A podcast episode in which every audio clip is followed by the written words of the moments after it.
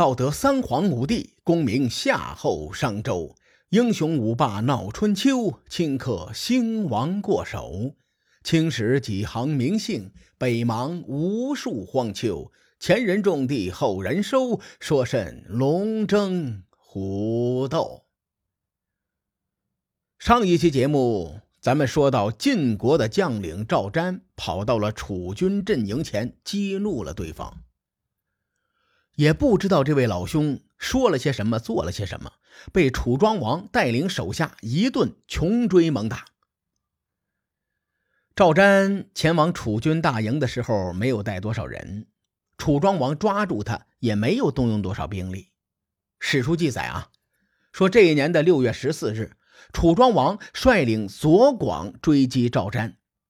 前面咱们和大伙介绍过左右两广这个建制。楚庄王设置兵车三十辆，分为左右两广，一广呢是十五辆兵车，差不多就是一千三百人左右。此时为楚王驾车的人名叫彭明，而楚庄王的车右呢是屈荡。这一千多人对赵瞻紧追不舍，赵瞻走投无路，弃车逃进了树林里头。兵车的动力系统是马匹。所以呢，这种作战设备啊，只适合在平原使用。赵瞻弃车逃进树林，楚庄王的兵车就没用了。我估计赵瞻真是把楚庄王惹毛了。楚庄王看见赵瞻弃车而逃，依旧是不依不饶，让自己的车右屈荡下车追击。屈荡与赵瞻在密林当中来了个自由搏击，最终呢。屈荡获胜，把赵瞻的铠甲和衣服都扒了下来，当成了战利品。就在这个时候，戏剧性的一幕发生了。晋军担心魏齐和赵瞻这俩货口无遮拦，激怒楚军，于是呢，就派人驾驭兵车前来接应他们两个人。史书的原文是这么说的：“说晋人惧二子之怒，楚师也。”从这个描述来看。当时晋军是不想开战的，还是想和楚军和谈。说来也巧啊，之前率兵追击魏齐的楚军将领潘党，这个老兄呢，远远的就看见晋军阵营前尘土飞扬，他误以为晋军打过来了，所以呢，做出了一个战略误判。潘党派人快马加鞭，将这个军情回报到楚军阵中。说晋军来了。这个时候，楚庄王只率领一千多号人追击赵瞻。楚国将领担心大王是不是被敌军包围了？得，咱们赶紧整顿兵马，准备营救楚庄王。很快，楚国的令尹孙叔敖下令全军出击。孙叔敖说：“宁可让我们逼近敌军。”也不能让敌军逼近我们。兵书上说：“先发制人，咱们势必要快。”于是楚军全军进发，车驰足奔，刹那间是攻势如潮啊！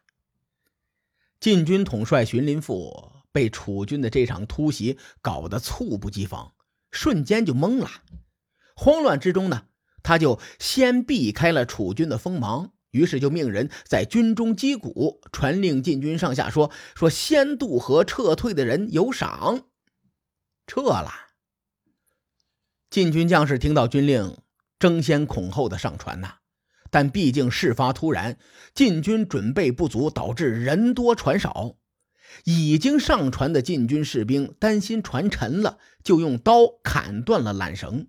没上船的这些士兵呢，急着上船。于是呢，就用手拽着缆绳，或者是趴在船舷上。当时太乱了，船上的士兵把趴在船舷上的人给手都给剁下来了。《左传》在这儿用了一个夸大的描述啊，叫做“舟中之纸可居也”，翻译过来就是船上的断指多的可以用手捧起来。你说，万幸啊！晋军的上军将士会早有准备，所以呢，晋军的上军并没有慌乱，暂时压住了阵脚。这个时候，楚庄王也做出了战略误判。他听到情报说晋军出动了大军，这才反应过来，一拍大腿就感慨说：“我说这个魏齐和赵瞻这俩小子前后脚过来找事儿挑衅我，原来是晋军的诡计呀！他们故意让我追击这俩坏小子，以便出兵活捉于我。”楚庄王越分析越觉得这事儿有道理。于是他赶紧让楚国大夫唐角和蔡振居向唐惠侯告急。史书上对唐惠侯的记载非常少，甚至于对唐国的记载都很少。我梳理了史料啊，之后我就开始分析，说这个时候啊，唐国和晋国应该是有世仇的。为什么这么说呢？咱们在说晋国历史的时候提到过一夜封唐的典故。对吧？当时晋国先祖唐叔虞被封在了古唐国的故地，而最开始的古唐国呢，则在西周初年就被封到了今天的湖北随州和枣阳一带，也就是说，紧挨着楚国。说难听点晋国和唐国的关系类似于成语“鸠占鹊巢”。晋国占了古唐国的故土，这些人被迫迁徙到了随州附近。哎，他是这么一个典故。以上啊是我的猜测，毕竟是缺乏史料支撑的，很难确定当时楚国、晋国、唐国之间的关系。又或者呢，楚国发展多年，早就把唐国发展成了自己的一个铁杆小弟了啊！这事儿说谁说不清楚。总之啊，楚国和唐国是盟友关系。更重要的是，此时此刻，唐国的军队距离楚庄王是最近的，因为邲之战是在六月十四打起来的，总共就打了一天。根据这个时间窗口来看，我对这个推断的把握性非常大。楚庄王的使臣给唐惠侯带了话，说我们大王说了，这一次。他贪功冒进，遇上了晋国这个大敌，是他的罪过。如果楚国战败，那也是您的耻辱。哈，希望您能够出手相助。唐惠侯在收到军情之后啊，也没犹豫，当即就出兵了。唐国的军队和楚国合兵一处，对阵士会统帅的晋国的上军。晋军一看。对手的增援都到了，也犹豫了。上军佐细客问世会说：“咱们还打不打呀？”世会分析完局势，回答说：“楚军士气正旺，我们阵脚大乱。如果楚军集中兵力攻打我们的上军，上军必定会全军覆没。而我兄弟二人是上军统帅，一旦收兵，势必会承担战败的恶名。”但这些虚名与保全将士们的性命相比，不值得一提。你看，尽管晋国又是内讧，又是被楚国抢占了先机，但我们从这个细节可以看出来，禁军中不少统帅的军事素养还是很不错的。在世会和细客的统帅下，上军徐徐撤退，没有出现大溃败的局面。这场战争呢，发生在毕地附近，敝水与黄河交汇的地方，又叫做两塘，海棠的塘，所以呢，这场战争又叫做两塘之役。既然是河道的交汇口，难免土地会泥泞。这个时候就发生了一件很搞笑的事情：晋国的有些兵车陷在了泥泞当中。当楚军士兵赶过来的时候，不仅没有趁机捞稻草，而且还帮助晋军士兵脱困。你比如把兵车前头的挡板取下来，再比如将军旗拆下来放在兵车的横木上。总之啊，这么一顿折腾之后，晋国的兵车总算是从泥坑里出来了。晋军的士兵嘴还是挺碎的。他们跑远之后，对楚军说：“还是你们楚国厉害呀！我们就没你们打的败仗多，逃跑的经验也没有你们多，不知如何把兵车从泥里弄出来，你看你们就可以。哎呀，这场战争啊，就像个段子，你知道吗？它反映了很多当年的细节。很多人认为，在春秋的战场上，大国之间没有灭国战，而且参战双方呢会遵从对方时代的战争规则。比如说啊，如果一方战败之后选择撤退，那战胜方是不能追击的。在邲之战中，晋军虽然战败了，但是楚军没有落井下石。这就说明楚庄王这个人治军的思路是按照礼乐制度来治军的。也正是因为如此，后世很多人呢才把楚庄王评价为圣贤之君，并把他列入了春秋五霸之首。咱们单独来分析一下楚军帮助晋军脱困这件事情。我认为呀，楚军遵守春秋战争的游戏规则，这是一个原因。还有其他的原因存在。在这两期节目当中，我对 B 之战的观点始终如一。我认为这一战是多种偶然因素共同推动的，最终楚军出现了战略误判，这才导致了两军交手。针对这一点，我回顾了一下 B 之战的整个过程。首先是晋楚双方和谈，约定日子签订盟约。随后呢，楚军的许伯小队来了个制师活动，把晋军的火给拱起来了。晋军内部呢，魏齐和赵瞻这两个货都希望晋楚能够打起来，于是他们前后脚跑到楚国阵中挑衅，成功的把楚庄王惹毛了。于是楚庄王就率领一千多人追击赵瞻。这个时候，晋军担心冲突升级呀。所以就派出兵车去接应魏齐和赵瞻，嘿，结果呢，这个军事行动被潘党发现，潘党就误认为是对方出击了，于是就把这个情报回报军中。楚国的令尹孙叔敖得知之后，担心楚王落入对方的陷阱当中，这才想着先发制人。然而，咱们站在楚庄王的角度啊，他没有上帝视角，对吧？在楚庄王眼里，事件详情应该是这样的：原本双方准备和谈，后来呢，楚军搞了一个制师活动，可能惹毛了晋军，晋军准备报复，于是设下陷阱，并且派魏齐和赵瞻两个人前来，故意把自己引入到了晋军的包围圈。你看，这个逻辑线是比较合理的。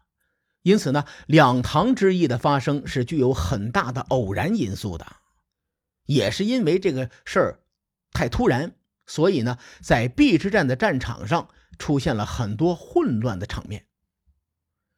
如此一来，难免会让晋楚两军的底层士兵蒙圈，不知道究竟发生了什么。前一刻还好好的。大伙和和气气的准备订立盟约和谈，怎么下一刻就刀兵相见，打得这么热闹？事到如今，谁也拿不准事情的走向。你说，万一打着打着，双方又和谈，那不就尴尬了吗？同时，春秋时期没有职业军人，这些人又不是杀人机器，所以他们才会做出这种咱们认为比较搞笑、比较萌宠的事情。说到邲之战的战场混乱啊，史书上还记载了其他的细节。你比如说，晋军也不是一味的逃窜，当时荀守的儿子被楚国俘获，于是呢，荀守就带着家兵投入到了战场找他的儿子。所谓的家兵啊，就相当于荀守的私人武装。魏齐看见之后，也驾驭着兵车跟着一起来了，同时呢。这俩人还集结起逃窜的夏军士兵进行战斗，这群人打的是有声有色呀。巡守射杀了连尹乡老，同时还活捉了楚庄王的儿子公子古臣。连尹乡老因为两件事出名，第一件事呢，就是这位老兄娶了夏姬为妻；第二件事情就是在邲之战中被人射杀。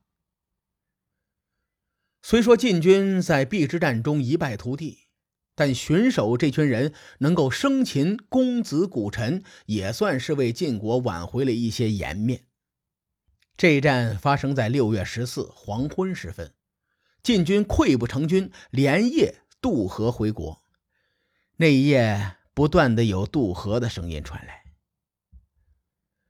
第二天，六月十五，楚军的辎重这才到达 B 地。这事儿好理解。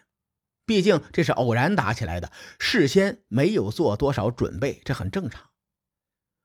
当时潘党就向楚庄王建议说：“大王啊，您不如用晋军的尸体造一个驻京关来警示敌人。”可能有小伙伴看过《雪中悍刀行》这本书，烽火在这本书当中总喜欢说驻京关。潘党提到的驻京关是怎么回事呢？京关呐，原来是指用敌人的尸体，呃，堆成那么一座山，啊，这个可是真正意义上的尸山血海呀，听着都挺瘆人的。楚庄王一听，摇头说：“哎，不行，晋国没有大罪过，对吧？他们的臣民都能尽忠，我们让晋军战死之人暴尸荒野，这太残忍了，这事儿不能做。”随后，楚庄王在黄河边上。祭祀了河神，并且建造了一个祭坛，将楚国制服郑国、战胜晋国的事情告于先君，然后就班师回国了。邲之战是奠定楚庄王霸业的一场战争。我讲解这场战争的思路和城濮之战不同。城濮之战前是一场中原大混战，将中原主要诸侯国都卷入了战场，而邲之战呢？则侧重于战场内发生的事情，对吧？毕竟这场战争它是有偶然性的。如果非要说晋楚双方在邲之战前的战略谋划，其实一句话就能概括，那就是打郑国。精彩纷呈的邲之战说到这儿就暂时告一段落了，后面还发生了很多有意思的事情。至于还有哪些事情，各位看官，咱们下回分解。书海沉沉浮浮，千秋功过留与后人说。我是西域说书人介子先生，下期节目咱们继续聊春秋风雨。更多精彩内容，请搜索关注微信公众号“伯乐灯”，与更多听友交流互动。伯乐灯还将定期为粉丝发放福利。愿我们的存在让您对明天更有期许。咱们后会有期。